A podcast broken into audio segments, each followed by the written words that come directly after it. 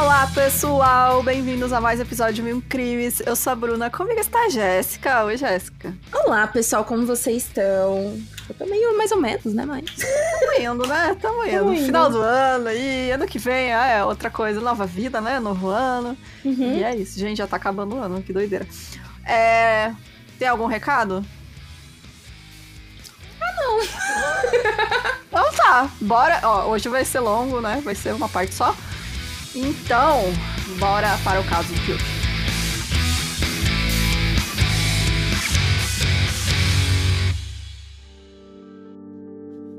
Antes de começar, eu só quero falar então do documentário que eu assisti, porque quem escreveu esse roteiro foi a Jéssica, então eu não sei as fontes que ela usou, mas eu vi o documentário para fazer o episódio também, que se chama The Cult of the Family.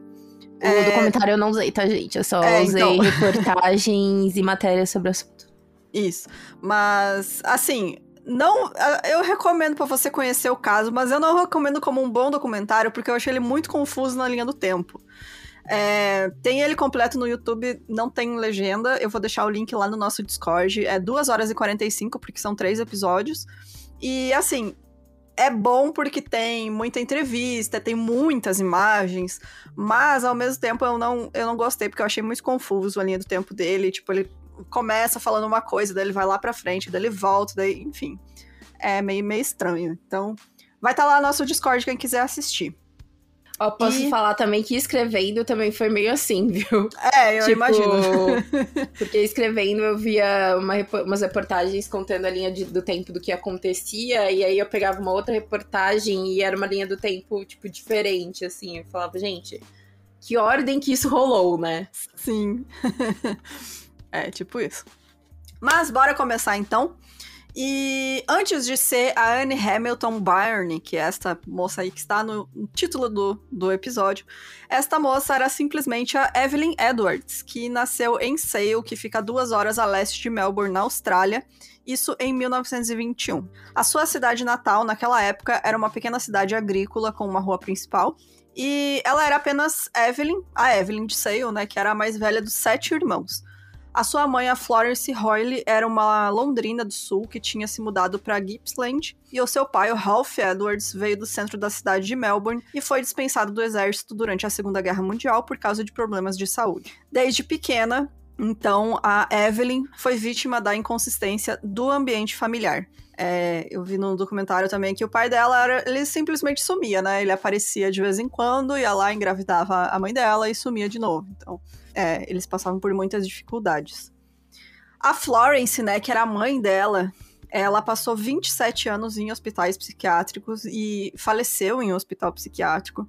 Ela foi diagnosticada com esquizofrenia, depressão profunda e havia sinais de transtorno de identidade. Mas é, ela só foi diagnosticada muito mais velha, quando a, a Evelyn já tinha mais de 20 anos. Então, ela passou toda a infância, adolescente, né, sem saber, porque a mãe não tinha esse diagnóstico, né? A mãe sofria com esses transtornos e eles não sabiam nem como lidar com isso, né? Então, toda a família ali sofria com ela.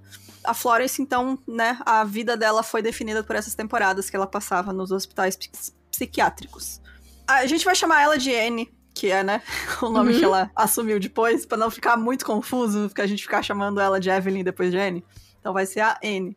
A Anne Barney, então, ela chegou a afirmar não se recordar de um momento e que não foi preciso conter a mãe durante os momentos agressivos ou buscar ela no meio da rua, às vezes até mesmo totalmente despida. Ela era conhecida em Sale como a senhora que ateou fogo nos cabelos na rua. Ela alegou ser uma médium que podia falar com os mortos. É, ou seja, né, aquele, aquele, aquela mistura de falta de saúde mental com religiosidade, que na verdade nem é, né? É, bem complicado. Ralph desapareceu por longos períodos, entrando e saindo da vida das crianças, culpando a instabilidade de sua mulher. Tipo, sua mãe É, é, a culpa dela instável. é, que então, está doente, vou né? deixar vocês sozinhos, tá bom? É. Foda-se as crianças, né? Todas essas crianças. Por um tempo, ele fugiu devido a uma dívida não paga de um veterano de guerra. Quando Evelyn tinha três anos, né? O Annie, na verdade, tinha três anos, ele já havia abandonado a família e morava num porto de pesca na costa oeste de Victoria. Ele classificou sua religião como espiritualista e seu número de filhos como nenhum. Ai, que ótimo, né? Ser pai. Mas é, também tem esse lance do tipo. Hoje em dia também, né? Mas é. na época, principalmente, de separou da mulher, então aqueles filhos não são mais meus, né? É, verdade. Eles abandonavam completamente, né? Tipo, completamente. Tipo, abandonou a família, entendeu? Quer é. separar, então abandona a família. Durante a transição da infância para adolescência, Anne alegou que nunca teria enxergado a instabilidade dos pais como algo ruim. Ela dizia ver os dois como seres mundanos e iluminados. Hum. Por vezes, Anne teve que largar os estudos para cuidar de seus irmãos quando a mãe estava internada e o pai não voltava para casa. Ou seja, aquela função irmão-mãe, né? É. É, e tipo, faz sentido essa visão dela porque era uma criança, né? Ela não tinha é... dimensão de todos esses problemas. Então, né? Querendo ou não, por mais disfuncional que fosse, eram os pais dela, né? É. Em meados de 41, depois de alguns anos vivendo em orfanatos, a Anne atingiu a vida adulta. Ela se mudou para Melbourne e conheceu e se casou com seu primeiro marido, chamado Lionel Harris. E desse relacionamento ela teve então sua primeira filha, chamada Natasha Harris. Teve em várias entrevistas ela comentava que é, um, o principal orfanato que ela ficou mais tempo era em um, um bairro muito nobre, assim, era uma área muito de, de família rica mesmo, sabe? E, aí lá no meio tinha um orfanato. E aí ela via as crianças ricas passando pra ir pra escola, tudo de uniformezinho, todas arrumadinhas, sabe? É, passando com a mãe ou com, sei lá, com a babá. E aí ela tem essa, essa. Ela sempre teve essa imagem muito nítida na cabeça dela de como ela era diferente daquelas crianças ricas e como ela queria aquilo pra vida dela. E o objetivo dela era ter dinheiro, coisa que ela nunca teve, e ter uma família muito grande. Então, uhum. é uma coisa que marcou muito ela, assim, que ela falava em várias entrevistas. E aí, em 51, ela se interessou tanto por yoga que depois de um curto tempo ela começou a dar aulas na escola Jita School of Yoga tanto em Melbourne quanto em Geelong. Essas aulas eram muito populares e atraíam mulheres de meia idade, muitas vezes judias, dos subúrbios mais ricos. E era um negócio que estava assim, explodindo na época, né? Porque, lembrando, é, já ia essa época nos 60, 70, é Guerra Fria, né? O auge dos ripongas. E então tava tendo muito essa new age, né, de religiosidade, espiritualidade. Então a gente não foi só nos Estados Unidos que aconteceu isso, né? Você teve é, uma e tem e tem uma é. questão também do yoga que tipo o yoga ele vem de culturas que tinham uma questão de religiosi religiosi religiosidade, né? Então, se hoje, hoje em dia a gente tem uma visão do yoga enquanto um exercício físico, Sim. né? Uh, mas por vir de culturas que misturavam muitas vezes com religios religiosidade, né? Então também tinha essa mescla, né? Do, é, é uma filosofia de vida, né?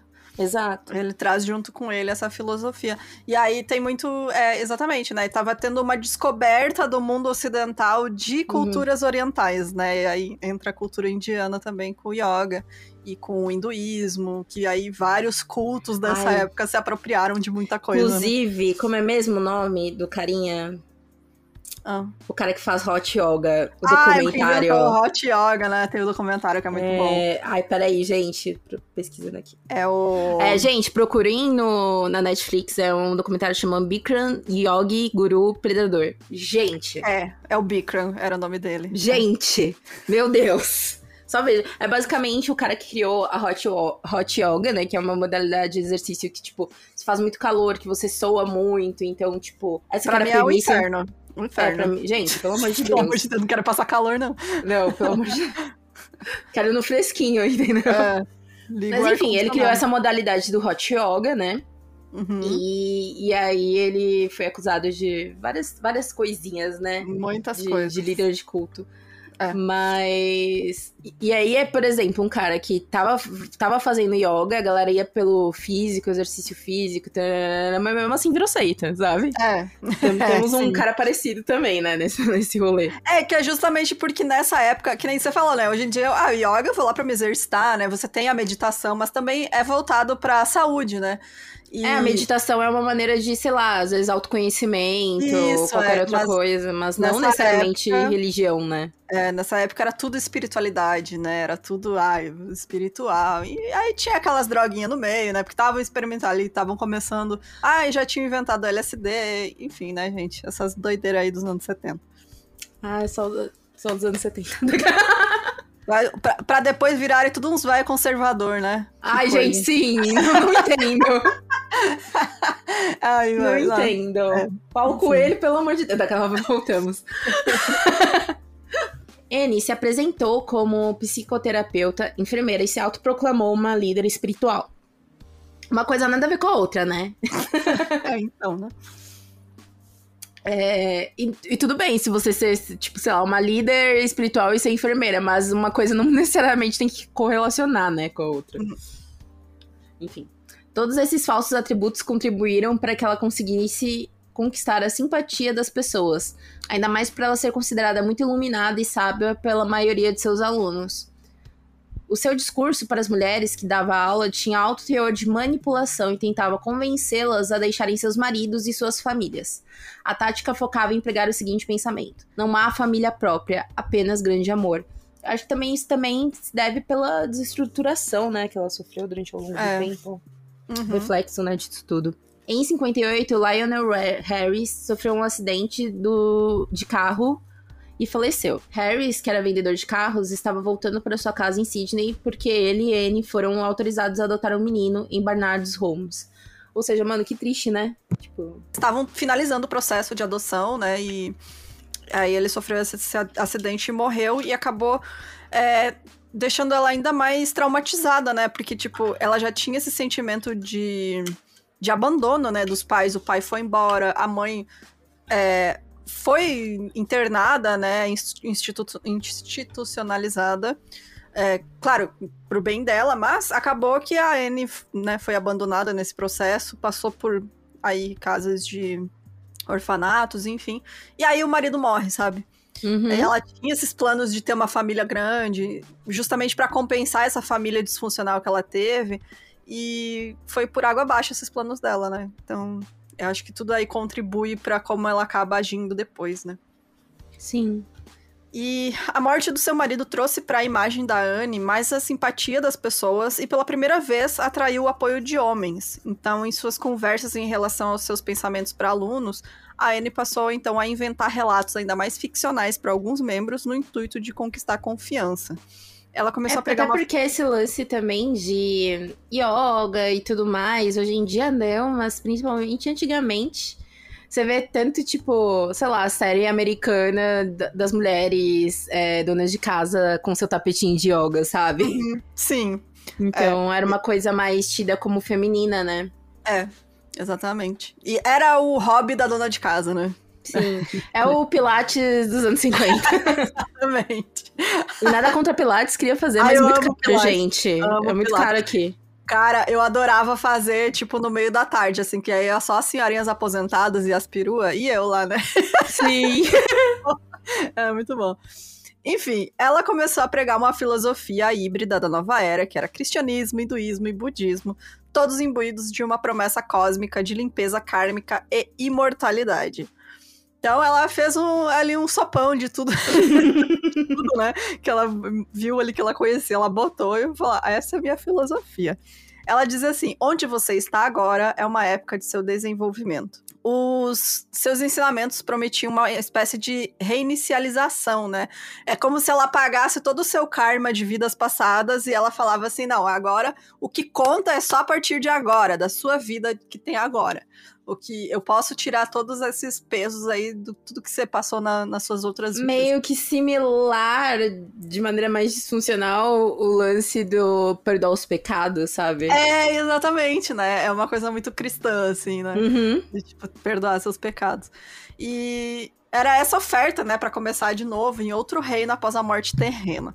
Então, mais tarde, ela pregou cenários apocalípticos e disse que as crianças que ela acabou reunindo, né, eram as queriam ser salvas e queriam salvar o planeta, né? E iam poder regular o planeta para a paz depois que acontecesse o apocalipse. Então, muito importante, era uma seita apocalíptica, mas é, teve, assim, muita sorte que não foi uma tragédia maior do que foi, né? Porque poderia ter acabado muito mal, porque geralmente seita apocalíptica, né, tem um prazo de validade né? Porque afinal você tá pregando o fim do mundo, uma hora vai ter que acontecer ou não, né? E como geralmente, geralmente não, né? Como não acontece nunca, você tem poucas saídas aí para esses líderes, né? E geralmente a maioria deles escolhem ou é, suicídio em massa, né? Ou convence, né?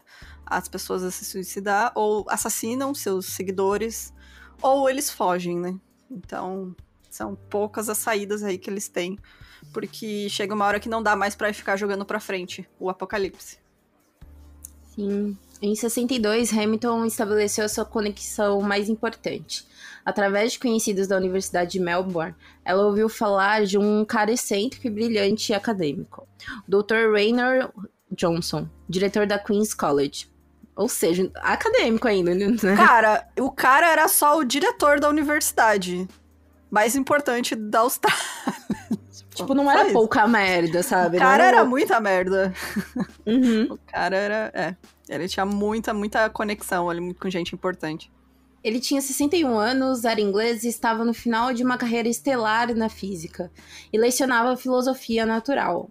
Tipo, currículo perfeito, né? Uhum. Com 61 anos, ou seja, também não era novinho, impressionável, né? Uhum. Coisinha assim. Aproximando-se da aposentadoria, ele voltou somente para religiões orientais e o misticismo, da física e da metafísica. Ele também estava muito bem relacionado na sociedade, na política de Melbourne. Agora ele procurava um mestre, um professor para guiá-lo numa jornada rumo ao espiritualismo profundo. Então, né, despertar espiritual, né, sei lá, a pessoa é. tá na fase da vida dela. Até aí, é. tudo bem. Ah, Mas... se encontraram, ok, tem um interesse em comum, né? Ok. Exato, tudo bem, né? Até aí tudo bem. Até aí tudo bem. O Johnson morava nas dependências da universidade. Annie tocou uma campainha em um sábado. Abre aspas, um dia de destino para mim, escreveu ela. Seis meses depois, em 63, Raynor foi iniciado ao culto de Anne, que era então chamado de Grande Irmandade em Branca de Iniciados e Mestres, que depois renomeado para A Família. Ela lhe disse que ele precisava tomar drogas alucinógenas, LSD ou cogumelos, que ele chamava de maná sagrado. Raynor escreveu que Jesus falou através de Anne na iniciação em sua casa em Dandenongs. Ela então o nomeou de João Batista, o mesmo nome do primo de Jesus que o batizou no Rio Jordão. Ela iria usá-lo, sua posição e suas conexões para a respeitabilidade do seu culto. Aí, né? Aí já, já cagou um é. pouquinho, né, galera? É. Muitos dos membros foram recrutados por meio de palestras do Conselho de Educação de Adultos em Melbourne. Ela disse a ele que era Jesus que retornou à Terra disfarçado. Eu e meu pai somos um, né? Era uma fala dela.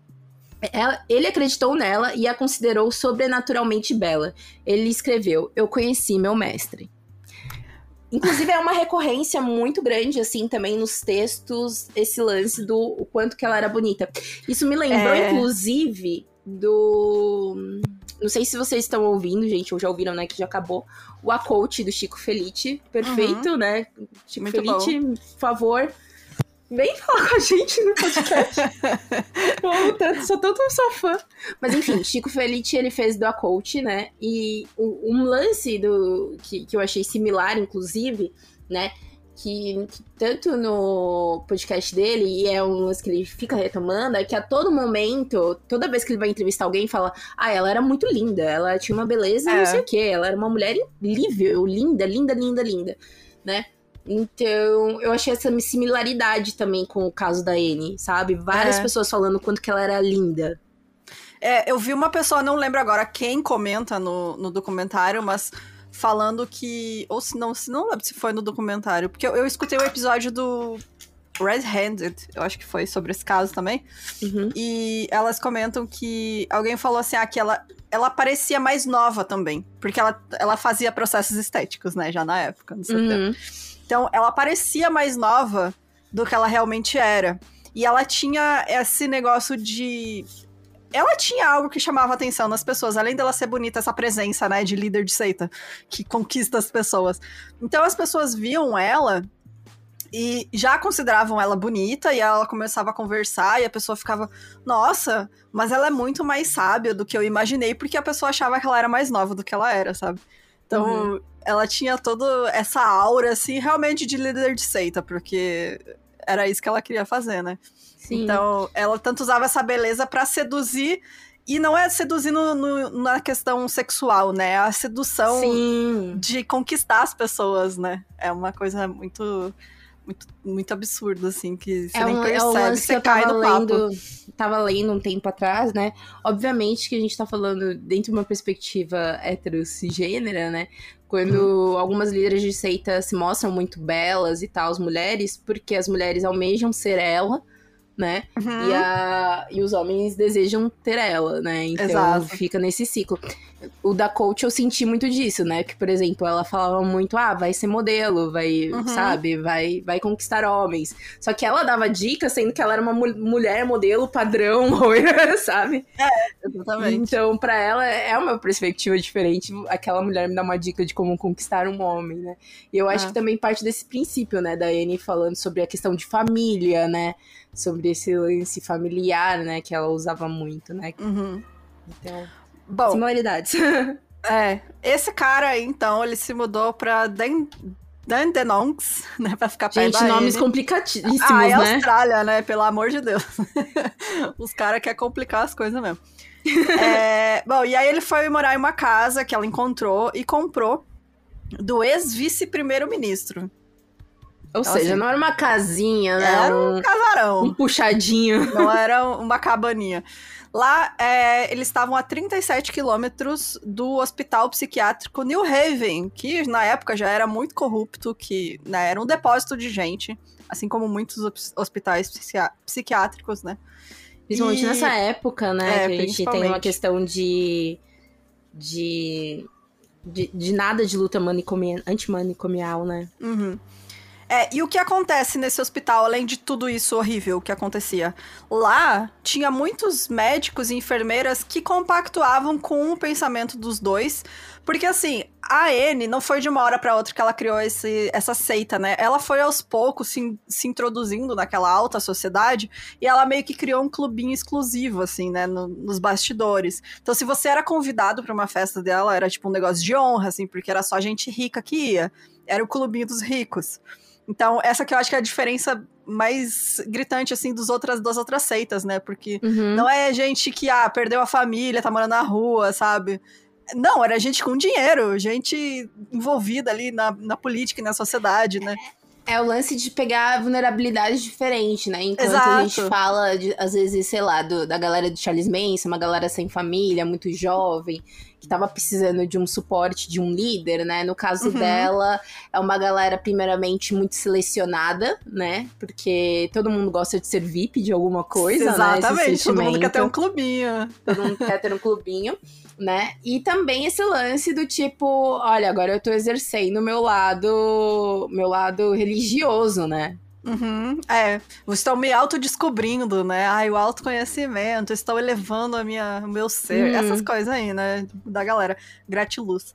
Então, é, entre essas pessoas tinha muitos médicos, tinha muita gente envolvida na área da saúde, muita gente envolvida com assistência social. Então, E também esse lance também do, do carinha, né? Que mesclava é, exatamente. Ele tinha esses contatos, né, com a alta sociedade também, porque imagina, né? Quem que estudava em universidade naquela época, ainda mais uma universidade desse nível que ele, que ele era o, o diretor. Então, era realmente, assim, gente rica, gente da elite que conhece gente rica. Enfim, né? Ia, ia, ia passando a palavra dela ali, falando: Ah, você conhece a Anne? Nossa, estou fazendo yoga com ela. Ela dá umas, né? é, fala aí, faz uns, um- umas, umas palestras muito legais, enfim, ia espalhando. E então tinha umas galera, né, que eram esses médicos e enfermeiras que trabalhavam nesse hospital psiquiátrico que começaram a entrar nesse esquema dela. Que aí vira um negócio extremamente perigoso, né? Claro. No auge do culto, uma rua no subúrbio de Fern Creek, em Dandenongs, era predominantemente propriedade dos membros do culto, porque é, a Anne queria força em número e proteção, né? Que seria. Ela dizia que as forças da mão esquerda queriam pegá-la e que eles me querem morta, porque afinal, se você tem uma seita, você precisa de uma paranoia, né? Uhum. Então, ela costumava escrever os nomes de seus inimigos em pequenos pedaços de papel e congelá-los em cubos de gelo, como se fosse uma maldição. E ela também. Naquela como tinha- simpatia, parece simpatia é, São João. simpatia, é verdade. É bem simpatia. mas Bota, o santo no congelador, né? De, de cabeça pra baixo. Gente, pobre Santo Antônio, sempre tive muita Coitado dó. do Santo Antônio. Maltrato, coitado do Santo Antônio. Tira o Mas- menino Jesus dele, pelo amor de Deus, coitado. Deixa ele ser o menino Jesus. É, mas era tipo isso, né? Vou escrever o nome da pessoa e botar no cu de gelo. É, eu vi também que é, mais pra frente, quando as pessoas tentavam sair do culto, né, da seita, ela ameaçava dizendo que ela conseguia fazer eles serem internados no, naquele hospital psiquiátrico, né, New Haven, e que iam ficar lá por anos esquecidos e, e ninguém ia acreditar neles. Então, e ela realmente conseguia fazer isso pelos contatos que ela tinha. Então as pessoas tinham muito medo. Gente, que mulher louca. É. Bom, ela mandou construir uma capela em Dandedonks e chamou-a de Santiniketan Lodge. Santiniketan. É, Santiniketan. Isso. Lodge. No auge do culto, havia mais de 200 carros estacionados em frente ao lodge, sapatos alinhados na entrada. Uma, meio que misturando também uma coisa mais oriental, né? Asiática, é. né? Uma coisa de cultura asiática. Anne estava recebendo dinheiro de seus seguidores e também adquirindo deles propriedades em Dandenongs. Eu comecei o grupo, disse ela. Eu tive que começar. Essas eram as ordens divinas. É claro. Anne era extremamente vaidosa e isso ajudava, pois muito exaltava a beleza, né? Algo que a gente falou, né? Ela sempre estava muito bem vestida e com muitas joias, fazendo constantes cirurgias plásticas. E se cirurgia plástica hoje em dia já é caro, Nossa. mas ainda rola da pessoa fazer, imagina antigamente, né? É, era só elite que fazia. Exato. A filha de Anne sofreu um acidente de carro que causou traumatismo craniano e os médicos afirmavam que isso poderia afetar sua visão né? Essa daí seria aquela primeira filha dela. Uhum. Anne ficou diante da cama pregando que a filha voltaria do coma ilesa. E quando isso de fato aconteceu, ela vendeu o fato como um milagre, fazendo todos acreditarem que ela tinha grandes poderes. Isso aí foi um cagaço, né, mano? Nossa, foi na uma cagada. cagada. É, foi mesmo. É, junto com seus membros, então, nessa, né, no Santini Ketan Lodge, é, o uso de drogas, em especial LSD, era uma prática que fazia parte dos rituais do culto, visto que deixava a mente mais suscetível a essas implantações de falsas memórias e o acesso a sentimentos mais profundos das pessoas. Você realmente você fica num estado vulnerável, né? Inclusive, você... o LSD tem, tem alguns outros casos de seita que utilizam do LSD mais do que outras drogas, assim. Você não vê, por exemplo, a galera usando tanto droga estimulante, né? Sim. Utilizam sim. mais essas drogas, tipo LSD, cogumelo, enfim. É. É que é para induzir, né, esse estado uhum. mais vulnerável e que a pessoa realmente vai ser mais receptiva para você conseguir manipular, né, com esse tipo uhum. de ideia. Então, depois de obter valiosas informações, ela as utilizava para manipulação dos membros. Para ela, eles estavam enfrentando o apocalipse e somente ela e seus seguidores escolhidos a dedo sobreviveriam para recriar a humanidade. N era a salvadora deles, mas apenas seguindo as ordens divinas de uma missão. Os seguidores adultos da N concordaram em viver de acordo com suas regras. Invisível, inédito e desconhecido era o lema do culto. Ela falava isso, ah, vocês, eu vou salvar vocês, mas vocês só tem que fazer uma coisa. Eu só tenho uma regra, que é me obedecer. 100%. Então, tudo, tudo, tudo que, elas, que ela mandava, eles tinham que fazer. Inclusive, ela escolhia com quem a pessoa ia casar, o que, que a pessoa ia vestir. É, é culto, né, gente? Seita. Culto. É, é culto. Levou ali o, o roteirinho, né, 100%. O propósito de purificar os indivíduos era aumentar a sua, a sua crença, né, que a N fosse Jesus, né, como o Messias, como um ser espiritual puro. E foi exatamente isso que aconteceu com David Whittaker, que era adolescente, quando seu pai, que também era membro da seita e médico, injetou LSD nele. E ele relatou que a N entrava de vez em quando e sentava ao meu lado e sussurrava em meu ouvido: Quem é Jesus? Então, de alguma forma, o pensamento surgiu na minha cabeça: Você é Jesus. E ela disse: Isso mesmo, David. Você sempre soube que eu era o Senhor. Gente, ela injetava ah! LSD em adolescente, em criança. Gente. É assustador. assustador. É. Exato. É, é muito. Nossa. Né? Porque, gente, não é. E também não é o lance do não usem drogas, entendeu? Ah, Longe disso. Mas o lance é a utilização das drogas de maneira de um viés manipulativo, né? Que é, é diferente de você experienciar. É, é, e adolescente. Um, e é diferente. E é diferente você, um adulto, né, principalmente, uhum. experienciar, né? Exato. Experienciar. Claro. Você vai, você tá é, obviamente, tem lugares seguros, viu, que galera? Controlado, né? Controlados e tudo mais, com pessoas de confiança do seu lado e tal, mas você segue sua brisa, né? Você Uhum. leva o seu pensamento pra onde você quer.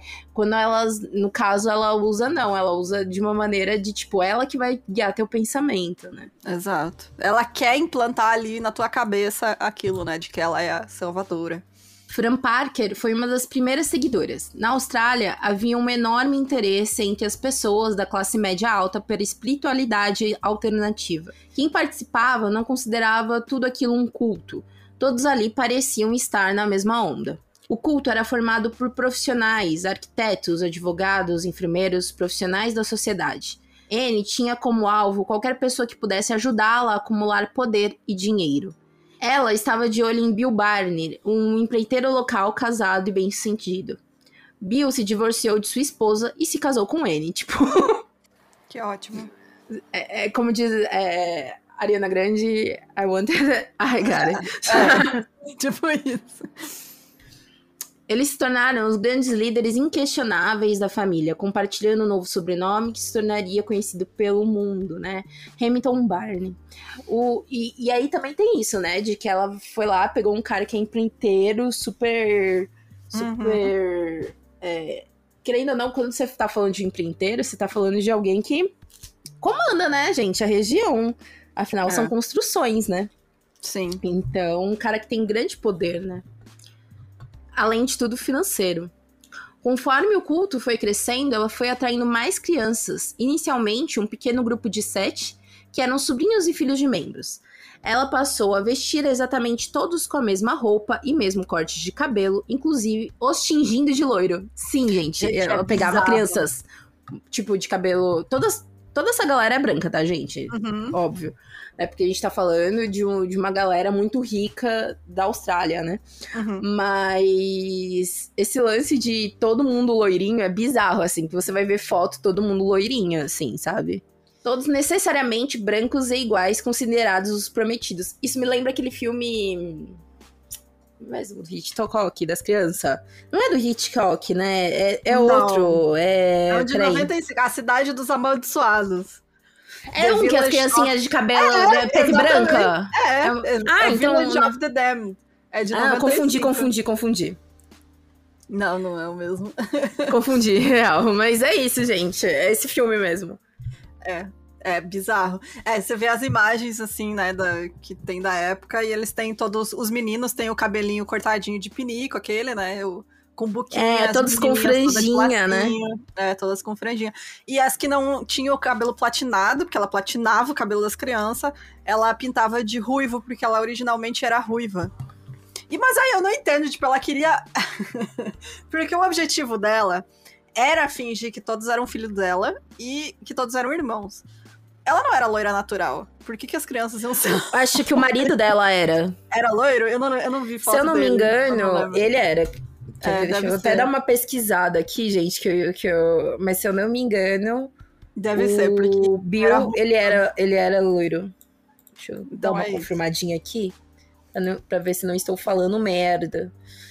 Ai, Ctrl V aqui. A gente tem os ouvintes aqui que escutam a gravação ao vivo, e a Aribe comentou que isso lembra nazismo, e é realmente lembra muito a juventude hitlerista. E você pega as imagens, assim, do- dos, das crianças naquele acampamento onde eles moravam, depois mais pra frente, e é como se fosse uma propaganda nazista mesmo, de tipo...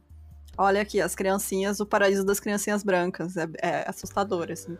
O Bill não era, mas o filho do Bill era, se não me engano. É, ela quis manter essa estética de criancinha todas loirinhas, branquinhas. Ah, quer ver? Deixa Acho eu que é isso. Se eu, se eu jogo aqui no Discord. Isso lembra, assim, muito. E também esse lance do, do culto todo mundo igual, né? É, exatamente. É a padronização, né, do indivíduo.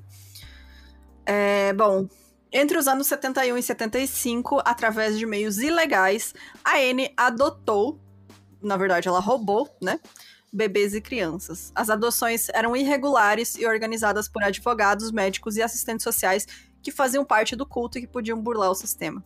As identidades das crianças eram alteradas para que o sobrenome Hamilton Barney fosse inserido. As fotos das crianças tiradas nos anos 70 e 80 mostram todos vestidos com roupas iguais e com o mesmo corte de cabelo. Muitos tinham cabelo descolorido para ficarem parecidos uns com os outros.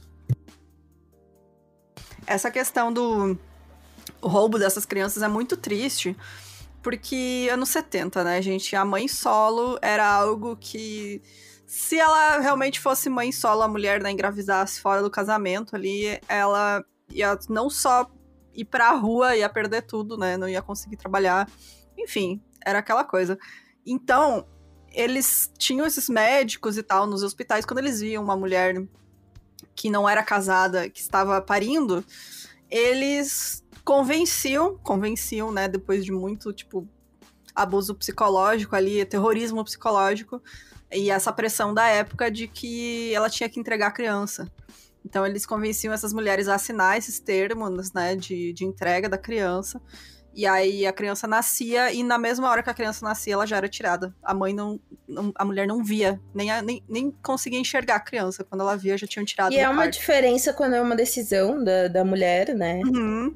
Exatamente. Tipo, real não vai dar, é melhor botar é. pra adoção, né, do que uma coisa mais institucionalizada. É, exatamente. Era essa pressão social, né? E eles faziam esse terrorismo mesmo, tipo. Que era da época também, né? Porque.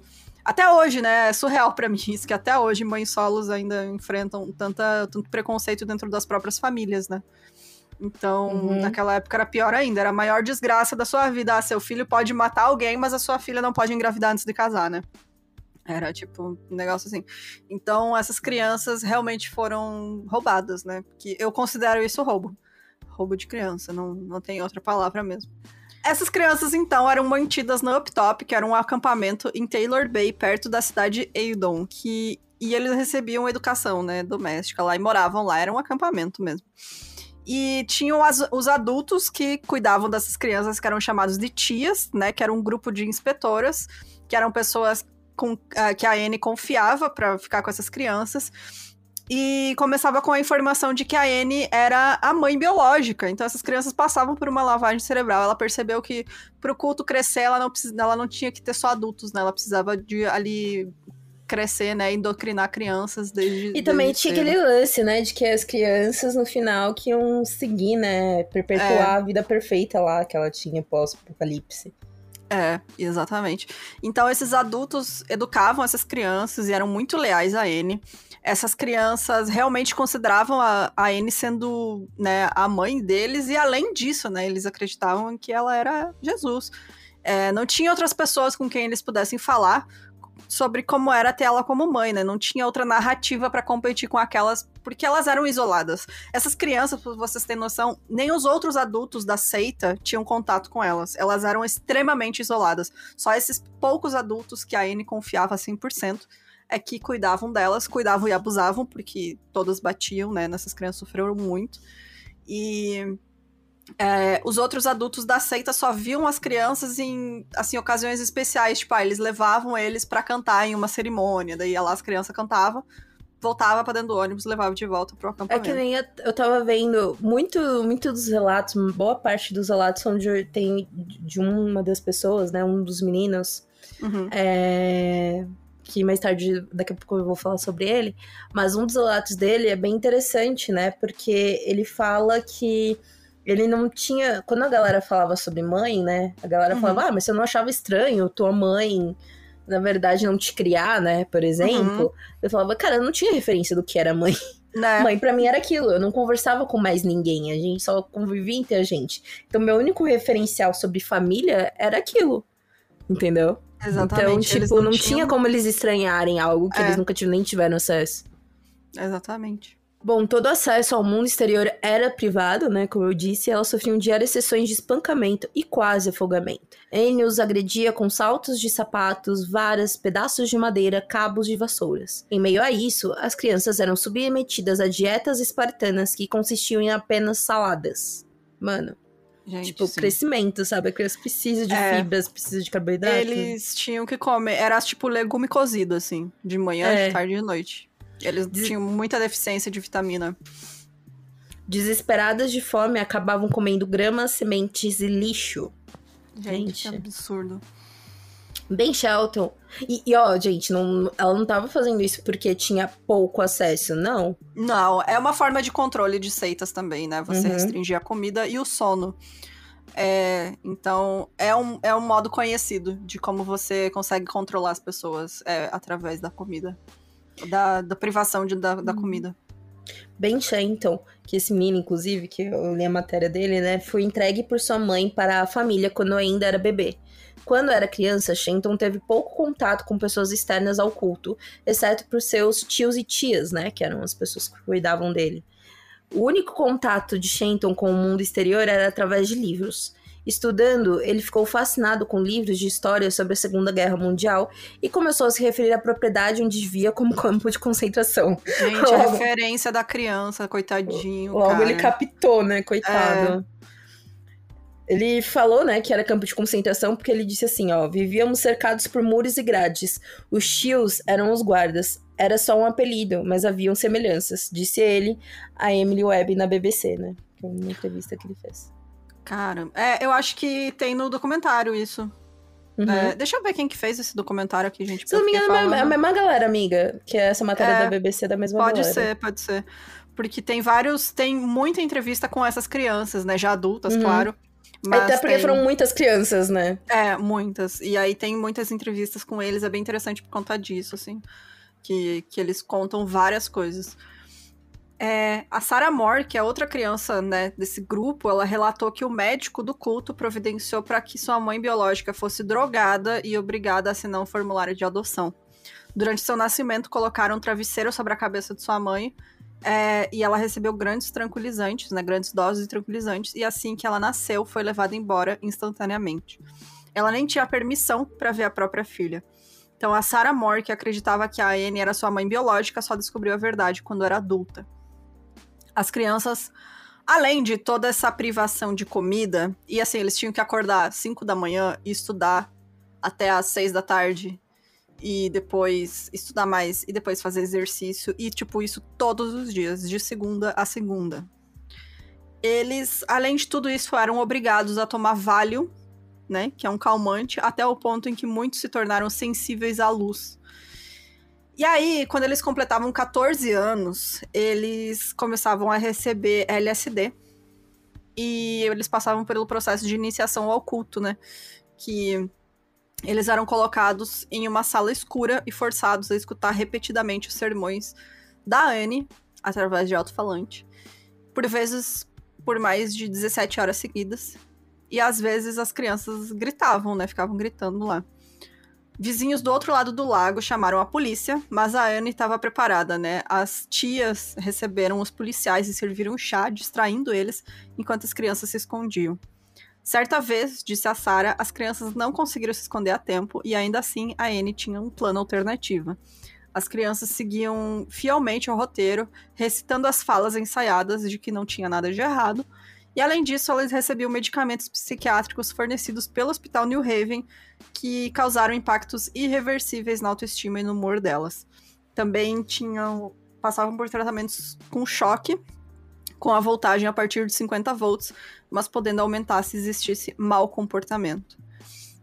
É, esse ritual de iniciação é, cara, é muita tortura isso, porque eles injetavam LSD, ou seja, o, né, na hora que vai bater o negócio ali. Uhum. Que tá direto na veia. E daí deixava essa criança lá nesse quarto fechada. E aí, de tempos em tempos, a Anne abria a porta, toda vestida de branco, e atrás dela eles colocavam um balde de gelo seco para ficar saindo fumaça. Nossa, pra dar brisa do tipo, é, é um anjo. Exato. E aí ela chegava pra criança lá, chapadaça de LSD, desesperada de, de não saber o que estava acontecendo, e ela falava assim: quem é Jesus? E a criança ficava, né? Ah, não sei. E ela, quem é Jesus? E ela ficava repetindo isso até a criança falar: Você. Você é Jesus. E aí ela é. E aí acabava o ritual. Então, é, é muito tortura física e psicológica, porque, né, você tá induzindo ali essa imagem dela. E ela realmente fazia questão, né, de tipo, abrir a porta, tá toda de branco ali, aquela figura, né, espectral, com fumaça saindo atrás. Imagina, né? Gente, Doideira, surreal, cara. né? É, é muito absurdo. Bom, Os filmes caseiros do culto faziam com que aparecesse um paraíso, né? Mas Sarah Moore e Amory Trena Bryan diz, dizem que foram cuidadosamente orquestrados. Anne às vezes escovava o cabelo das meninas sozinha ou nos colocava. O que é inoso, né? Deixa eu escrever de novo. Anne às vezes escovava o cabelo das meninas sozinha ou colocava bobs na noite anterior das fotos ou outras coisas para serem tiradas. Elas se diziam parecer participar de uma campanha de marketing, né? Tipo, deixava as crianças, as meninas montadas praticamente. É, né? elas comentam também que eles estavam sempre passando fome, né? E aí, quando é, eles iam fazer essas filmagens, eles chegavam com chocolate. E aí, óbvio que as crianças iam ficar animadas porque achavam que iam ganhar chocolate depois das filmagens. Aí você vê lá nas filmagens a criança correndo, tá feliz, tá brincando. Mas na verdade eles estavam, tipo, entusiasmados porque eles iam ganhar chocolate. Tipo, não era é uma muito, realidade. É muito triste, cara, é muito triste. Havia um livro de regras e castigos aprovados por N. Variavam entre inscrever milhares de linhas, receber sentadas e ser submergido em água até quase se afogarem. Velho, É que tortura. absurdo. É. Outro castigo era segurar a mão das crianças sobre velas acesas, criando um ambiente de terror e medo entre elas. O pior de tudo é que Anne deixava as crianças famintas. Às vezes ela retinha comida para puni-los e trancava a geladeira com um cadeado, mas seus cães e gatos tinham tudo que podiam comer. É, Ou as seja, meninas nas Menos entrevistas. que bichos, elas, né? É. Elas falam, ah, passava três dias sem comer, porque era o castigo, né? Ficar sem comida. Uma delas ficou uma semana sem comer. Gente. Sim. E uma coisa que eu achei muito assustador também é que elas contam é que, tipo, não só tinha esse terror psicológico e físico, né? Mas elas também, as tias e a Anne, incentivavam as crianças a não confiarem entre Ah, si. sim. Né, que é uma questão, uma tática Uhum. muito conhecida também de, de seitas, né? Uhum. Então as crianças, porque se alguma aprontava, todas apanhavam Sim. né? Todas eram castigadas. Então elas tinham que entregar os coleguinhas que estavam fazendo alguma coisa errada. Deixar mais pra frente, então, eu não contar tudo agora. É, e aí, quando esses animais de estimação da Anne morriam, uma das crianças disse que ela os homenageou com um memorial macabro, os fazendo dividir seus quartos com os animais em decomposição. Um lençol branco era colocado na cama e o cachorro ficaria deitado na cama por três dias. Então as crianças faziam um enterro pra ele, que era um funeral, e ele era enterrado no jardim. Mano, Cara, traumatizante. traumatizante. Imagina, seu bichinho morre e você tem que dormir com ele morto? Por três dias. Cara, eu vi que o policial. No documentário tem um, ó, entrevistas com o policial também. E aí, quando eles foram nesse local, eles tiveram que escavar. Tinha várias covas de animais, né? E Uhum. eles tinham muito medo de que tivesse criança lá. Então eles abriram todos esses túmulos aí pra ver se não tinha nenhum esqueleto humano e felizmente não encontraram nenhum, eram só animais. Mas o medo também, né? Porque eles sabiam Total, né? Porque não é, não é como se não existisse essa possibilidade, né? Exatamente. O Ben disse que sua tática de sobrevivência foi se tornar o dedo duro, né? Então, quando tinha raiva do seu irmão menor, que tinha asma, ele esperava que ele fizesse algo e o denunciava, sabendo que iam trancar ele no banheiro e ele ia passar mal. Assim, ele conseguia usar os abusos dos adultos para não ter que fazer nada. Ele disse que demorou muito tempo para pedir perdão e depois entendeu de onde vinha esse comportamento depois de muito tempo, né? As crianças não eram unidas porque não permitiam que ninguém estabelecesse relações próximas. A Anne queria receber todo o afeto. Assim que percebiam algum nível de união, elas eram rapidamente separadas. É. Ah, É muito triste, cara. Uhum. Quando atingiam a adolescência, os jovens eram iniciados em um processo que consistia em um estupro coletivo envolvendo os membros do culto, médicos, enfermeiras e até a própria Anne. Enquanto todos cresciam bulímicos, autodestrutivos e com tendências à automutilação, Anne vivia seu sonho perfeito, descendo de seu carro de luxo ao lado do seu terceiro marido, sorrindo e acenando com várias joias. Ela checava o corpo das garotas como se elas fossem animais à espera de um abate, pois os via durante a puberdade como algo nojento. Por isso, ordenava que as tias racionassem os produtos de higiene feminina, pois não queria que elas se tornassem independentes. As garotas eram submetidas a pesagens frequentes e costumavam vomitar antes da medicação, para que os alimentos não fossem racionados. Gente. Nossa. Não, e, aí, e aí também tem isso, né? Porque, tipo, uma das coisas que eu li é que ela via muito um padrão de beleza também dessas crianças, Uhum. entendeu? Que ela queriam todas muito bonitas. Então, quando. Bonitas entre aspas, né? Então, quando elas vão atingindo a adolescência, ganhando mais corpo, ela quer manter essas crianças magras. Então, Sim. por isso que muitas desenvolveram bulimia, por exemplo, né? É, Fora esse controle, né? Racionamento É, de o controle total, né? Anne vivia no exterior a maior parte do tempo e visitava ocasionalmente a propriedade. E, Inclusive, é uma coisa de se lembrar, gente. Não é que a Anne tava, tipo, todo momento lá fazendo essas torturas. Não. É. Ela não, a gatinha deixava longe, lá a né? galera ali, É. sofrendo e, tipo, vou viajar no mundo. E Uhum. é isso. Quando ela ia visitar, o Ben, né, relatou que era como se tivesse chegado uma grande celebridade. Os tios ficavam muito emocionados, mas ao mesmo tempo tinham muito medo. As crianças sempre perguntavam aos outros adultos se ela estava de bom ou mau humor. E o mau humor significava que seria o inferno. Ela ficava muito feliz nesses dias quando golpeava os pequenos com seu salto agulha. A distância não impedia sua maldade, havendo momentos que ela gostava de ouvir as crianças gritarem por serem torturadas com travesseiros ao telefone. Ela telefonava e pedia para ouvir seus filhos recebendo sentadas. Cara, é muita maldade, velho. É muito aquele. é, o caso da família Turpin, né? Que eles foram tão condicionados a, a obedecer os pais, né? Que teve aquela época que eles ficaram presos no, num trailer. Presos não, né? Eles estavam morando num trailer e eram os filhos mais velhos que, que torturavam os mais novos ali, tudo por ordem por telefone dos pais, né? De tanto tempo que eles tinham sido condicionados a obedecer. E é exatamente a mesma coisa, né? É, ela mandava só por telefone. E ela fazia questão de ouvir as crianças chorando pelo telefone. A Anne, como boa líder de seita, também gostava de sugar o máximo de dinheiro possível, né, dos seguidores. Então, qualquer pessoa que se juntasse à família tinha que pagar dívidas. E ela estava oferecendo a eles um caminho para o céu. Ora, você quer comprar o seu pedacinho de céu? A Igreja Católica já ensinou, né, que esse é o caminho. É, com essas dívidas, então, né, os críticos da Anne dizem que ela começou a enriquecer comprando propriedades na Inglaterra e em Nova York, né, no estado de Nova York. Ela e o Bill começaram a viajar com mais frequência, enviando pequenos filmes emocionantes para os seus seguidores e para as crianças. Então, à medida que a Anne acumulava dinheiro e propriedades, ela começou a viajar mais, mas a sua coleção de 28 crianças estava atrapalhando, né? Começou a dar trabalho. Então ela muitas vezes deixava eles naquele complexo, né, com as tias. E essas tias seguiam as instruções da Anne com uma eficiência brutal. A filosofia por trás disso é que era melhor ter um filho morto do que um filho que me- mentiu para você. Ai, que ótimo. Educação positiva, só que não, né? Maravilhoso. O lema do grupo, né, como a gente disse, era não visto, não ouvido, não conhecido. O que queria dizer? Não diga nada a ninguém que não seja da parte da seita. É, se tinha alguma interação com pessoas de fora, eram obrigados a falar que haviam dito para eles se assegurarem que não teria revelado nada. Tipo, por exemplo, se as crianças. Ai, veio o carteiro, eu falei com o carteiro, eu tinha que falar, olha, não falei Uhum. nada para ele, né? Se cometiam alguma infração, eram castigadas.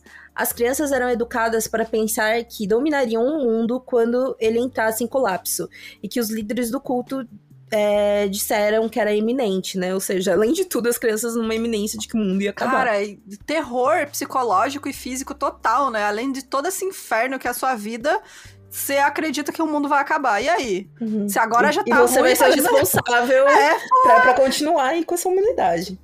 essa, né? Já tá um inferno isso aqui, vai ficar pior? É, vai ficar pior. As crianças foram matriculadas para estudar em casa, então havia verificações ocasionais do Departamento de Educação.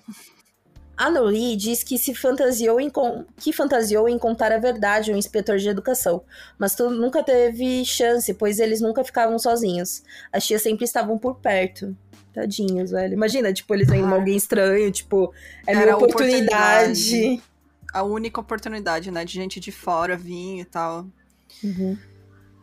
A farta da fome, do abuso e da tortura psicológica da vida sob liderança do culto, é, a Liane Chrissy, agora com 15 anos, encontrou coragem pra confrontar cara a cara, né, a Anne.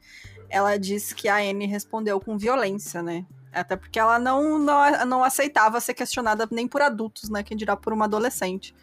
Então a Liane falou assim: ela me atacou violentamente, me deu um tapa, e eu tava muito brava com ela, então na verdade dei um tapa de volta e pensei: oh meu Deus, não vou ficar aqui depois disso, né? Então ela correu o mais longe possível, viu uma luz de uma casa e lá um casal de idosos ajudou e chamou a polícia. E aí quando o oficial chegou, ela contou sobre tudo que ela tinha passado, né? Sobre esse horror.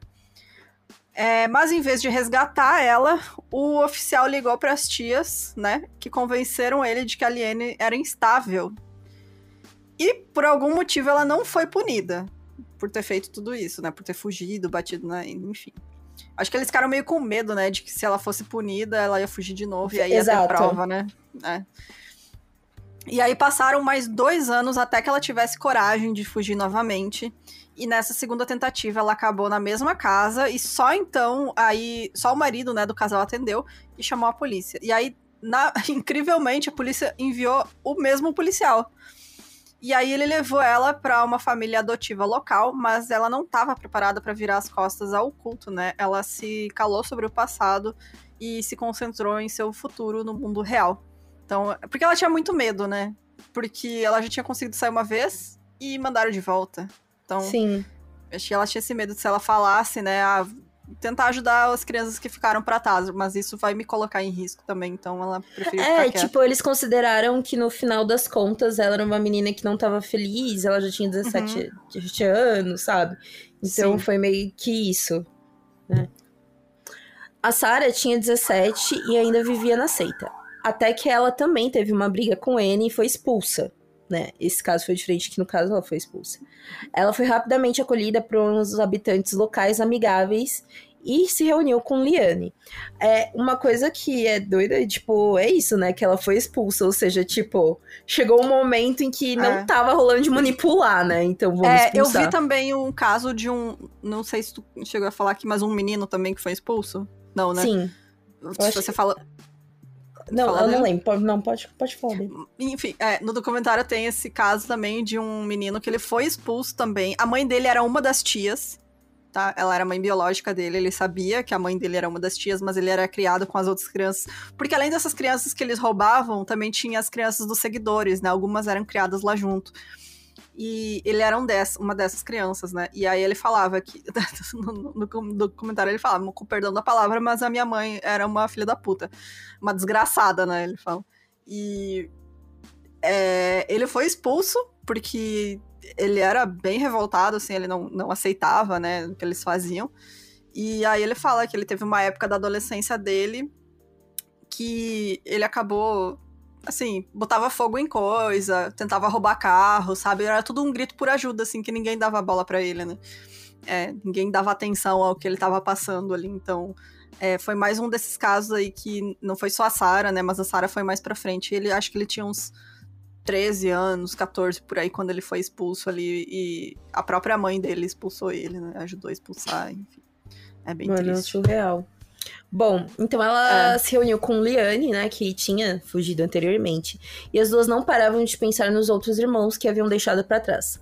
Agora, a polícia ouvia em primeira mão como as crianças do culto passavam fome e eram espancadas e recebiam LSD. Porque teve isso, a Sarah quando ela saiu, tipo, ela se juntou com a Liane falando, vamos salvar as outras crianças, né? Hum. Porque, tipo, coitada da Liane, imagina também, né? É. A culpa também, né? né? Imagina. A jornalista Mary Moore, que estava investigando o culto, experimentou em primeira mão a ira de Anne Hamilton Barney, mas Moore não desistiria. Quanto mais ela aprendia, mais se preocupava com o resto das crianças. Após ouvir os relatos das duas meninas, a Mary percebeu o horror que acontecia com as crianças. As histórias que me contaram desde o primeiro dia foram horríveis. Não foi apenas manipulação de suas vidas, também estava sendo submetido a uma crueldade de nível inimaginável. Mais uma história que jornalista salvando. É, é, é, interessante porque antes, nos anos 70 ainda, já tinha jornalista meio que pegando essa história do culto, sabe? Sim. É, tem isso no documentário, eles entrevistam um jornalista e ele fala: a gente sabia que eles tinham contato com gente muito importante, então a gente imaginou. É porque era um jornalista, não sei de que jornal que era lá da Austrália, que ele recebeu. Ele recebeu. É, o. Enfim, o dono do jornal, não sei quem mandou ele fazer uma reportagem, mas tinha que ser amigável sobre, sobre o culto. Não podia ser uma crítica, sabe? Era aquele negócio encomendado, assim. Tipo, e aí ele ai, que fofo esse, é, essa nova religião. Essa, essa, líder aqui, que olha que fodona que ela é. Enfim, que querida. Né? Querida ali, dando aula de yoga. E aí ele foi indo atrás e ele ficou, meu Deus, isso aqui é absurdo. Tá rolando coisa absurda, estão roubando crianças, enfim. E aí ele juntou esse dossiê e ele falou, ele pensou, ah, não vou mandar pra justiça, porque eles têm gente importante envolvida, é, a justiça não vai fazer nada. Ele mandou direto pro gabinete do primeiro-ministro da Austrália. E o que aconteceu? Não aconteceu nada. Foi varrido para baixo do tapete. Porque tinha gente importante envolvida. Os contatos, né, do cara da universidade lá, então. É, ele tinha contato ali com partidos políticos e tal. Então, é, não foi só ali depois que as meninas fugiram e tal. Desde muito antes, já tinha gente tentando trazer à tona os, os abusos e etc. sobre essa seita, mas como eles tinham esse envolvimento com gente poderosa e acabou que eles ficaram, passaram muitos anos aí e nada aconteceu, né? Com as declarações assustadoras da Sarah e da Liane, que, né, que falaram que passavam fome, eram espancadas, eram drogadas, é, os policiais agora tinham uma, né, grande, uma, uma massa esmagadora de evidências, assim, uma sensação muito desanimadora de que as vidas das crianças estavam em risco se eles não fizessem alguma coisa, né, ia, ia acontecer mortes ali. Então, finalmente, eles traçaram um plano de resgate, que era um ataque, né, ao complexo do Lago Eidon. Então, em 14 de agosto de 87, mais de 100 agentes da Polícia Vitoriana e Federal é, Polícia Vitoriana, porque é o condado lá de Vitória, tá, gente? Então, eles foram... Uma polícia diretamente da era vitoriana. Da era vitoriana, exatamente é, eles foram para a propriedade, né? Então, é, o FBI, na verdade, não é o FBI, né? É o, o, a Polícia Federal de lá da Austrália invadiu o Uptop, né, que era o acampamento das crianças, e realizou o resgate dessas crianças. Quando chegaram, as crianças não ficaram felizes, né, porque a família tinha dito muitas vezes que a polícia ia levar eles embora, e ia espancar eles e atirar eles no lago. Então eles tinham muito medo, porque eles tinham, né, sofrido essa lavagem cerebral. E aí foi nesse dia que as crianças descobriram que a Anne não era a sua mãe biológica, né? Tipo, mano. É. Imagina, se é uma criança, você passou a sua infância inteira, você já tem ali seus 13, 14 anos. E aí vem a polícia te tirar daquela situação horrível e ainda fala que toda a sua vida é uma mentira. É, é muito assustador, né, cara? E é mais revoltante ainda porque, tipo, ela não tava só pegando dinheiro de seguidor adulto e destruindo família, sabe? Abusando de pessoas adultas. São crianças, cara. Ela roubava criança, do, do sabe, recém-nascida. E todo esse esquema de gente poderosa aí que sabia disso e fazia questão de mandar essas crianças para lá, sabendo que elas iam ser abusadas, né? Então é muito revoltante esse caso. Gente, é muito surreal.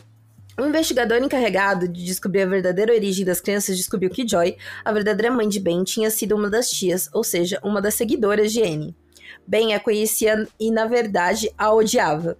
ou é. seja, a relação já era uma merda. É. Joy havia conhecido Anne quando começou a praticar yoga para remediar uma dor crônica muito severa causada em um acidente de carro. Anne havia dito que Joy seria curada se a seguisse como os sintomas realmente melhoraram, né? Não é porque fez fucking exercícios físicos. É, né? uma porra de uma fisioterapia ali no yoga, né? É, exatamente. A mãe de Ben acabou convencida e se tornou totalmente leal a Anne. Já então fez a promessa de que nunca se envolveria na, na minha vida, né? Ou na vida de Ben. E a promessa foi pra vida toda. Imagina, velho, você, tipo... Beleza, entrega o meu filho, ele não é mais meu filho, é. ele é teu, entendeu? É. A investiga... Lavagem cerebral total, né? Enfim. A investigação da polícia sobre a família revelou como as 28 crianças acabaram sob os cuidados de Anne, acreditando que ela era sua mãe. A década de 1960 teve muitas gestações indesejadas e Annie se aproveitou disso. Ela adotou ilegalmente crianças nascidas de mães que não desejavam ter filhos e até pediu a alguns desses de seus 500 seguidores que lhe dessem seus próprios bebês. Uhum. Annie nunca foi acusada de cometer abuso infantil ou foi pra cadeia. Um ponto importante e revoltante. Cara, isso é o mais revoltante dessa história, gente. Nada aconteceu feijoada, é isso. Porque a polícia disse que não havia provas físicas suficientes. Era só um bando de criança abusada. Ela foi multada. Ela foi multada em 5 mil dólares australianos Nossa! por falsificar certidões de nascimento. É isso. Nossa, nossa, cara, sério. Entendeu, gente? Esse caso me revoltou, assim, porque eu tava vendo, e aí eu falei, beleza, né? Cadê essa mulher? Vai ser presa, né? Desgraçada. Quando chegou nesse momento que ela não foi presa, eu fiquei, o quê? Não, não é, não é possível, cara. Porque não são relatos somente das crianças. São relatos das crianças, relatos de algumas pessoas que foram tios da época, sabe? É, Uhum. Mas pra mim isso é, bate diretamente com o lance de poder. Porque ela, ela caindo, ia cair uma galera. Porque, que nem eu disse, teve questão de, tipo, estupro coletivo, sabe? Que envolvia Uhum. médicos, envolvia pessoas. A questão de como que ela conseguia aquelas drogas, como que ela manejava aquelas drogas. Então, a queda dela significava a queda de vários poderosos, né? Então, pra mim é isso, né? Com certeza. Porque eu acho que não tem outro líder de seita, assim. Se tem, gente, por favor, comenta aí, porque eu não consigo lembrar de cabeça, assim. Que tenha conseguido se safar tão fácil, assim. O Osho. É, Mas o Osho Osho. também não tinha muita coisa concreta em si, né? pra ligar ele ao negócio, né? É, Mas, tipo- que culpavam mais a, a assessora dele, né, no caso. Sim. Mas, é, mas, tipo, algum um líder que era, né, envolvido, assim, enfim. Que ele mesmo cometia, nossa, É. não tem. Porque foi, é muito isso, né? Quem tem dinheiro pode tudo, né? E ela é uma prova disso, né? Que se envolveu ali com gente poderosa, se, se, né, se cercou de pessoas muito poderosas. Porque não foi à toa que ela foi lá atrás do cara que era diretor da universidade, sabe? Tipo, ela foi pensando já, né? Que era um, ali um- uma boa blindagem, né? É, bom, o Ben, que na época tinha 15 anos, relata que entrar pro colégio após tudo que passou foi traumático. Porque imagina, né, cara? Você é um, é um mundo novo. Você tem que reaprender tudo que você aprendeu na vida. Em alguns anos ele teve depressão e chegou a pensar em suicídio, né? E ele se achava muito estranho e tinha dificuldade em se relacionar com pessoas na escola. Ele não conseguia fazer amigos e ganhou o apelido de Psycho, que é psicopata. Até que uma professora disse que o Ben tinha começado a vida com uma desvantagem, que a maioria das crianças se conheciam desde a primeira série, então que ele levaria tempo para se acostumar e isso ajudou ele a analisar melhor o mundo ao seu redor. Que ele realmente estava redescobrindo o mundo, né? Ele não tinha Uhum. percebido isso, assim. Ele mantinha um relacionamento muito bom com sua avó e visitava. Então, em dezembro de 2006, por acaso, ele encontrou sua mãe na casa da avó. Eles conversaram e o Ben já tinha perdoado ela. Que ele acha que ele percebeu que ela também foi manipulada ali, né? Pela... Não que Sim. isso, né? Não é uma desculpa para todas as coisas horríveis que ela fez, mas ela também foi manipulada, né? Ela foi ali uma vítima da Anne também. É, então ele apresentou ela a seus netos, né? Os filhos dele. Nessa época ele já tinha ali virado cristão e trabalhava na IBM e era casado há 20 anos e com dois filhos. Então, Tipo, ele conseguiu fazer, né? é, Uma família. consegui- conseguiu dar a volta por cima, ele superar os traumas e ter a própria família dele. Então ele decidiu, junto com sua mãe, visitar Anne. Esse negócio, tipo, cara, eu, eu leio a entrevista com o Ben, ele sabe É, que história, porque É, realmente, né? Sua mãe se ajoelhou ao seu lado, né, ao lado da Anne, e ela reconheceu. Então olhou pra ela e disse: Quem é esse homem? Ben disse que era seu filho, e ela disse que não se lembrava dele. Filha da puta, né? Isso só validou o que sabia, que ela era profundamente errada. Ele e o marido fica- ficaram foragidos por seis anos e foram presos, processados e condenados só em 93, em apenas crimes de perjúrio e fraude. Que ótimo! Tem que. Beleza, olha, parabéns. Estão de parabéns, né? Quando Anne Hamilton Barney finalmente pisou em solo australiano pela primeira vez em seis anos, em agosto de 93, ela não parecia a glamurosa líder de culto que seus seguidores esperavam. Anne, sendo exibida em rede nacional sem peruca, era um golpe para seu narcisismo. Os filhos da família, alguns dos quais sofreram lavagem cerebral, abusos fixo- físicos e emocionais, e até receberam drogas que alteraram a mente, pensaram que Anne e Bill, né, um casal, enfrentariam acusações que poderiam colocá-los na prisão por décadas. Mano, já pensou? Coitados, velho. Tipo, finalmente ela chegou É. e, tipo, vão prender. Vão prender. Entendeu? E assim, é muito. Porque quem é vítima de seita tem que passar por uma desprogramação, né? É todo um processo pra pessoa entender aquilo que ela passou foi um abuso, que foi uma lavagem cerebral. Imagina você passar por todo esse processo extremamente doloroso, extremamente cansativo. é, que é um peso psicológico muito grande, e aí você, ah, pronto, finalmente essa pessoa que fez, causou todo esse mal vai pagar por isso. E. Não, não, infelizmente não. É, por quê? Porque eles diziam que a história de uma criança não é prova de um crime. Engraçado que para outros casos que tipo aqueles coisa de que as crianças eram convencidas a contar de abuso de seita satânica, todo mundo acreditava, né? É, mas no caso não, É. né? Nesse caso. Nesse caso aí Tem quando nada a ver realmente com, aconteceu, com pessoas, tipo, pessoas é, poderosas. Imagina, nada a ver, nada a É, ver. nada a ver, né? Que coisa, que coincidência. É, não houve provas físicas que provassem que essas crianças tinham sido abusadas, né? Não tinha fotografia, não tinha relatórios policiais, relatórios hospitalares, porque elas estavam isoladas, né, gente? Pelo amor de Deus. E aí os promotores acabaram acusando o casal, é, né, do culto mais notório do mundo, com uma única acusação insignificante, que era conspiração para fazer declarações falsas. Cada um deles enfrentaria cinco anos de prisão e 60 mil dólares em multas, mas o juiz tinha outras ideias, né? Surpreendentemente, nem ele nem Bill passariam um único dia na prisão australiana. Em vez disso, eles tiveram que pagar uma multa de 5 mil dólares. Cada um. O detetive Lex Deman é esse cara que tem no documentário, ele é muito bom. E os promotores decidiram não apresentar qualquer acusação pra dizer ele poupar as crianças. É, aí a- acho que a decisão era realmente das crianças, né? Dos adolescentes que iam ter Eu que entendo ele, apesar de.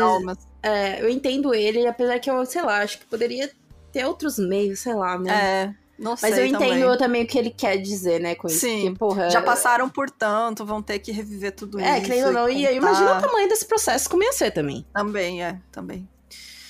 Anne Hamilton Barnes desapareceu dos olhos do público até 2009, 15 anos depois do seu, né, do seu dia no tribunal ali, que ela teve que pagar a multa. E ela finalmente reapareceu no 60 Minutes Austrália, que é aquele documentário bem famoso, né, que tem cada episódio que conta ali um- algum caso diferente. E isso para enfrentar alguns questionamentos, né? Ela era uma mulher agressiva de 87 anos, com respostas ácidas sobre tudo que aconteceu. E ela disse que eu amava crianças, fiz tudo por amor. Imagina se não gostasse, né?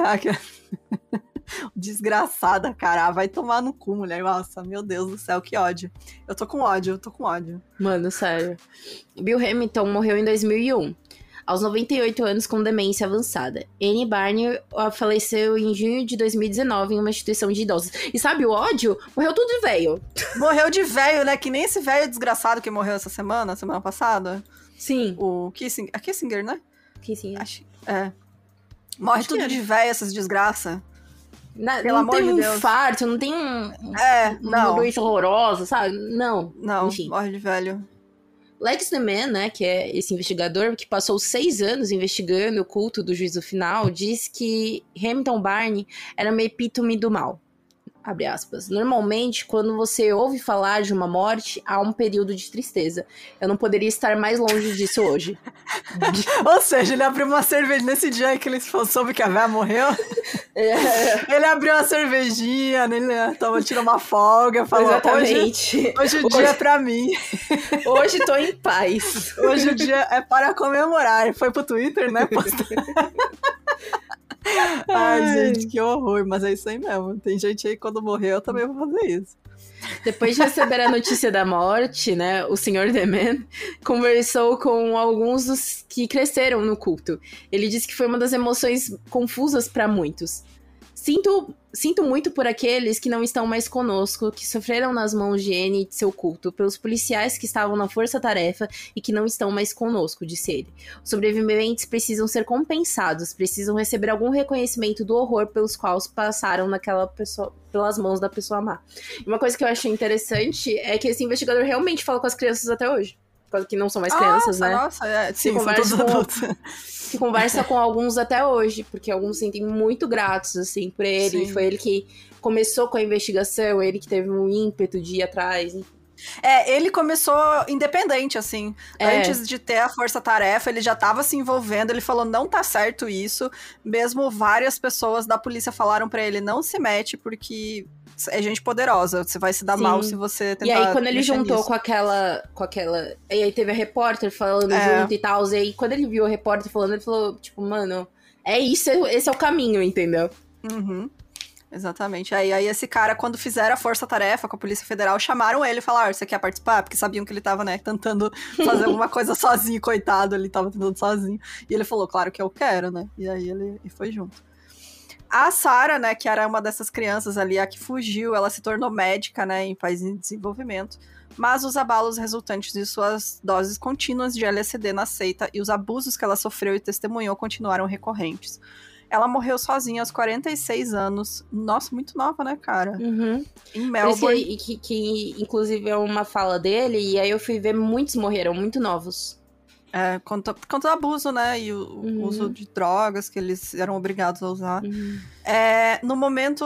Ela morreu, né? No momento em que o livro e o primeiro documentário foram lançados. E aí, enquanto isso, a Liene, como a maioria dos sobreviventes, vive tranquilamente com sua própria família, tentando uma vida estável. Ela tá na vanguarda da ação coletiva contra o culto por parte dos sobreviventes. O funeral da Sarah foi um divisor de águas, porque ela era muito amada, era uma pessoa muito generosa, é, e teve um tema budista, né? E muitos sobreviventes de toda a Austrália estavam lá, bem como esse policial, né? O Lex Deman, e a jornalista Mary Moore. Também estava lá, sem ter sido convidado, o Michael Stevenson Helmer, que era membro da seita, né, de longa data e devoto mais ferrenho da Anne.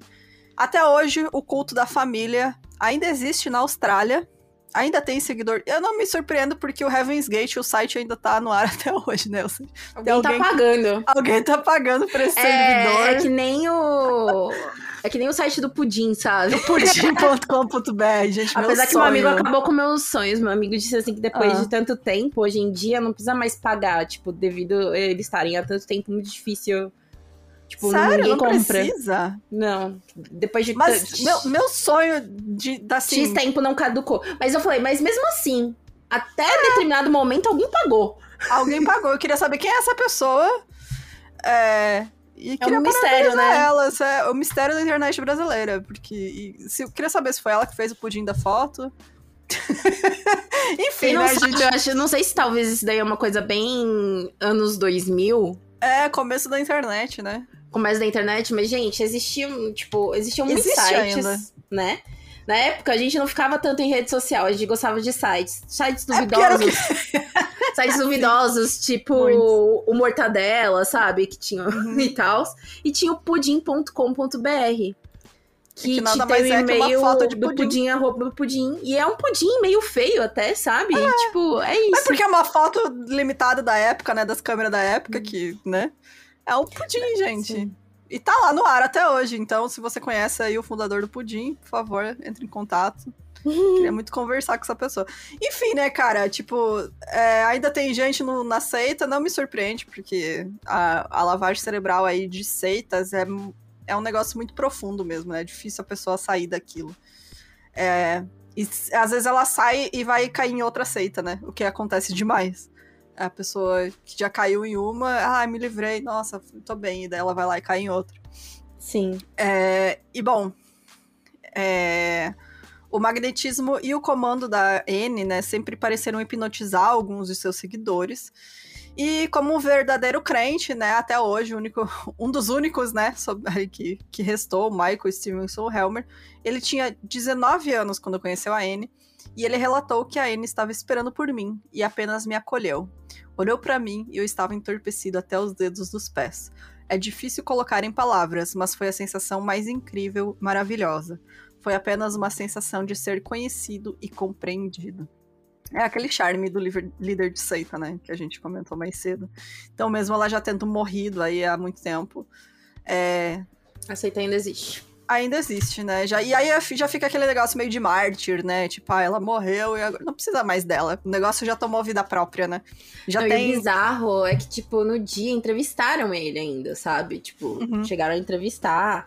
Aí falaram que não, que era muito mentira, que muitas das crianças que falaram aquilo é porque foram manipuladas a acreditar que quem uhum. fazia uhum. as torturas eram os tios e as tias, né? Não era a N, né? Porque a N nem sabia disso, porque ela amava crianças, que é o que a N falou, né? Que a uhum. nem, nem tava sabendo, imagina, sabe?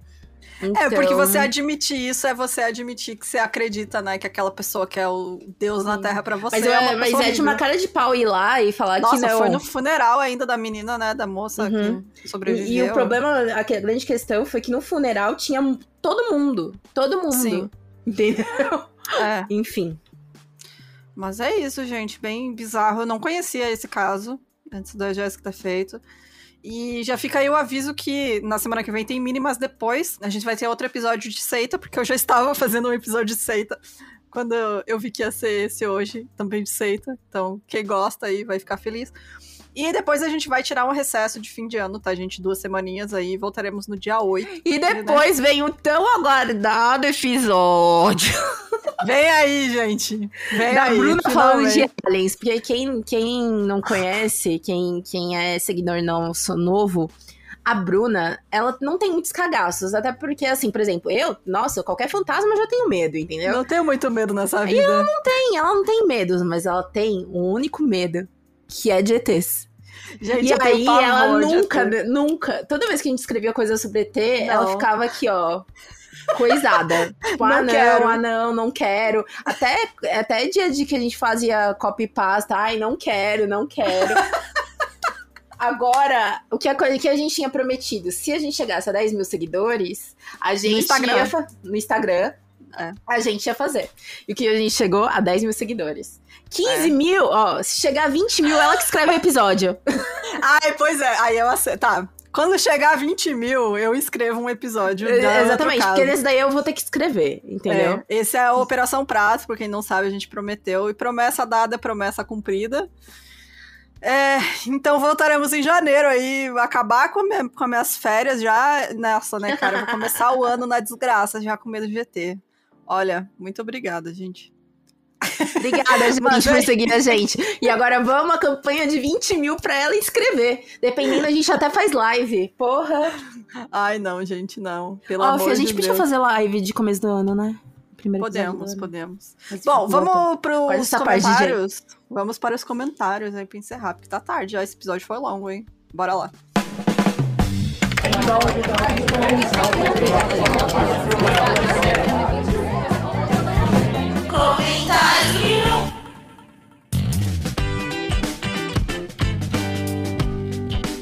Eu vou escrever, começar aqui com os episódios, com, com os comentários aqui do, do Spotify. É, o último episódio que nós duas gravamos juntas foi o do Thiago Gomes da Rocha, o maníaco de Goiânia. Muita mensagem de goiânios. É, muita nossa, mensagem muita de goiânios. gente que acompanhou na época. Aí uma coisa, gente, alguém comentou assim que a gente já tinha feito desse caso, sim. Foi um dos primeiros episódios do podcast, por isso que eu nem comentei. Eu lembro que eu tinha feito. Acho que, se eu não me engano, foi um mini episódio. Enfim, na época lá que eu tive que fazer uns episódios sozinhas, que a Fabi tava com umas treta rolando. Então, eu nem considerei, porque, né, a gente, enfim, né, gente, eu nem sabia o que eu tava fazendo. Ela odeia os primeiros episódios, por isso que ela não considera. não considero, não é canônico. Então, pra, pra, ela, se a gente tiver que gravar tudo de novo dos primeiros Vamos episódios, ia ser bom. Vou fazer tudo de novo. Mas é isso, sim, a gente já tinha feito, mas faz muito, muito, muito tempo. Então é isso. Mas muita gente de Goiânia, realmente, isso aí eu achei incrível, que muita gente comentou. É, muito obrigado, gente. Pode começar Sim. então. É, primeiro comentário falando que a, a Beatriz falou que estava morando em Goiânia na época e fazia faculdade. Entre as meninas da faculdade era uma sensação de medo o tempo todo, porque era aleatório. Não podíamos simplesmente parar de ir para a faculdade, né? E outra, a Yas disse, eu sou de Goiânia e na época falavam que ele matava mulheres de cabelo preto. Eu morria de medo porque minha avó tinha e, tipo, eu lembro que tava todo mundo com medo de andar na rua à noite. Mano, hum. imagina. Nossa, assustador, cara. E, é, e é aquilo, Não. né? Ele, porque assim, é, dizem, né? Pelo menos quando eu fui ler, ele tava matando muitas meninas de cabelo preto, morenas e tal. Uhum. Mas ninguém sabe direito, porque ele nunca confirmou se era uma questão que ele tinha mesmo de seguir esse padrão ou se era coincidência, porque querendo ou não, a maioria das brasileiras tem o cabelo castanho. Castanho, é, ou preto. Mas aí a, a galera começou a pintar o cabelo, assim, tipo. É, porque o desespero porque era aleatório, né? Então você se agarra em qualquer coisa ali que Exato. você puder, né? Então, nossa. Eu lembro que quando eu era criança, na minha cidade ali de 30 mil habitantes, é, teve uma época, eu, assim, quando que foi o, esses ataques do... 2012, né? 2014 é, 13, 14. É, não, foi antes. Foi começo dos anos 2000. Ah, tá. É, na minha cidade. Começou um, um, boato, assim, de que tinha um cara de moto abordando meninas na rua e tentando sequestrar elas. E, gente, eu lembro... Não era assassinato, era de sequestro. E eu lembro o pavor que era. Tipo, todo mundo ia buscar as filhas na escola, sabe? Ninguém mais voltava sozinha para casa. E aí eu lembro de uma colega minha, eu tava na oitava série, nessa época eu tinha que, uns 12 anos. E a menina chegou desesperada, assim, na escola, porque um cara de moto tinha parado do lado dela. E, tipo, ela nem parou, sabe, para saber se era mesmo claro. o maluco que tava todo mundo dizendo. Ela só saiu correndo. A menina correu, tipo, três quarteirões, assim, correndo até a escola. Então eu imagino o terror que é você ter assassinatos, assim, né? Que nem aconteceu em Goiânia nessa época. E. Porque realmente você não, não tem resposta, não tem ali, né, como saber quem é a próxima, é aleatório mesmo, então é um terrorismo psicológico, né, que você tá vivendo ali no dia a dia. Por último aqui, o comentário da Giovana Prachedes, também aqui do Spotify, diz que sou de Goiânia e todas as pessoas possíveis de moto preta eram paradas na rua. Meu pai chegou a ser parado, algumas pessoas paravam ele para parecer como Thiago. Coitado, mano, já Gente, coitado. Aí tem isso ainda, né? Os caras, tipo, que não tem nada a ver com a história, é, podia ainda sair de culpado, né? De alguma coisa. Ser acusado injustamente. Ser linchado, né? Que a gente já cobriu alguns casos aí de linchamento público. Enfim. É, no Insta, vou ler o comentário da Débora. A Débora falou: Meninas, amei o episódio arrasaram como sempre. Jéssica, acho que a palavra que eu queria falar era, era ressocialização. Ai, por favor, obrigada, gente esquece. Bom, ela continua. Sou de Goiânia e nessa época foi terrível aqui. Estava na escola e houve muita comoção. Não podíamos esperar os pais de fora como faziam. Todas as meninas e mulheres tinham muito medo mesmo. Porém, isso tudo para quando ele ser pego, muitas ficavam fazendo piadas sobre como ele era bonito. A aparência dele foi muito focada mesmo. Deprimente pelas vítimas e por tudo que aconteceu. Amo vocês, obrigada por explicarem tão bem o caso. Obrigada. É, é, é surreal, né? Essa dissociação das pessoas, tipo, nossa, todo mundo apavorado, com medo. O cara foi pego. Ah, não, mas olha só, que bonito. A gente faz sentido nenhum, pelo amor de Deus. Outro comentário é do Felipe, é, que diz que outra característica semelhante ao David Berkowitz, né, que a gente citou, uma multa de trânsito levou as autoridades até o criminoso. Berkowitz estacionou em um lugar proibido e o maníaco de Goiânia uma multa de radar, cara. Verdade. Louco, né? Verdade. Verdade, muito coincidência mesmo. E aí, nos dois casos. Mas é isso, gente. O, a Yasmin também comentou que ela fica pensando sobre esse ódio de mulher que ele tem mas não é nada muito distante dos outros homens aqui de Goiânia e o Texas do Brasil. Que é, né, que a gente sabe que no Brasil tanto o problema do racismo quanto da misoginia é algo que o brasileiro no geral não acredita que existe, né? Mas que ainda é muito, muito presente na sociedade. Então você fala, ah, o brasileiro é muito machista, muito misógino, e as pessoas acham que é uma declaração absurda, mas é real, né? Então uhum. esse ódio que ele tinha a mulheres é extremo a ponto de ele assassinar, mas não é muito longe do que muitos homens aí sentem, né? Muitos Sim. homens brasileiros agem. Outro também. comentário que eu achei legal foi o da Jade, de que ela mandou um texto, eu, mas achei interessante. Falando assim que ela lembra do pânico da época e tal, e que ele realmente começou a matar pessoas, né? Vítimas que socialmente invisíveis né? Uhum. E aí ela fala aqui, ó. Lembro quando começaram a noticiar mortes de moradores de ruas e travestis, o cidadão de bem comemorava como limpeza da cidade. Depois Sim. ele escalou para mulheres de bairros pobres e a justificativa da polícia é que era uma dívida de drogas ou feminicídio, sem investigação nenhuma. Mesmo a família da vítima batendo o pé, dizendo que elas não tinham envolvimento com drogas, eles simplesmente ignoravam e mantinham e tacavam foda-se. É, dois na época vir viralizou um áudio no WhatsApp de alguém falando para tomar cuidado que tinha um assassino de mulheres à solta.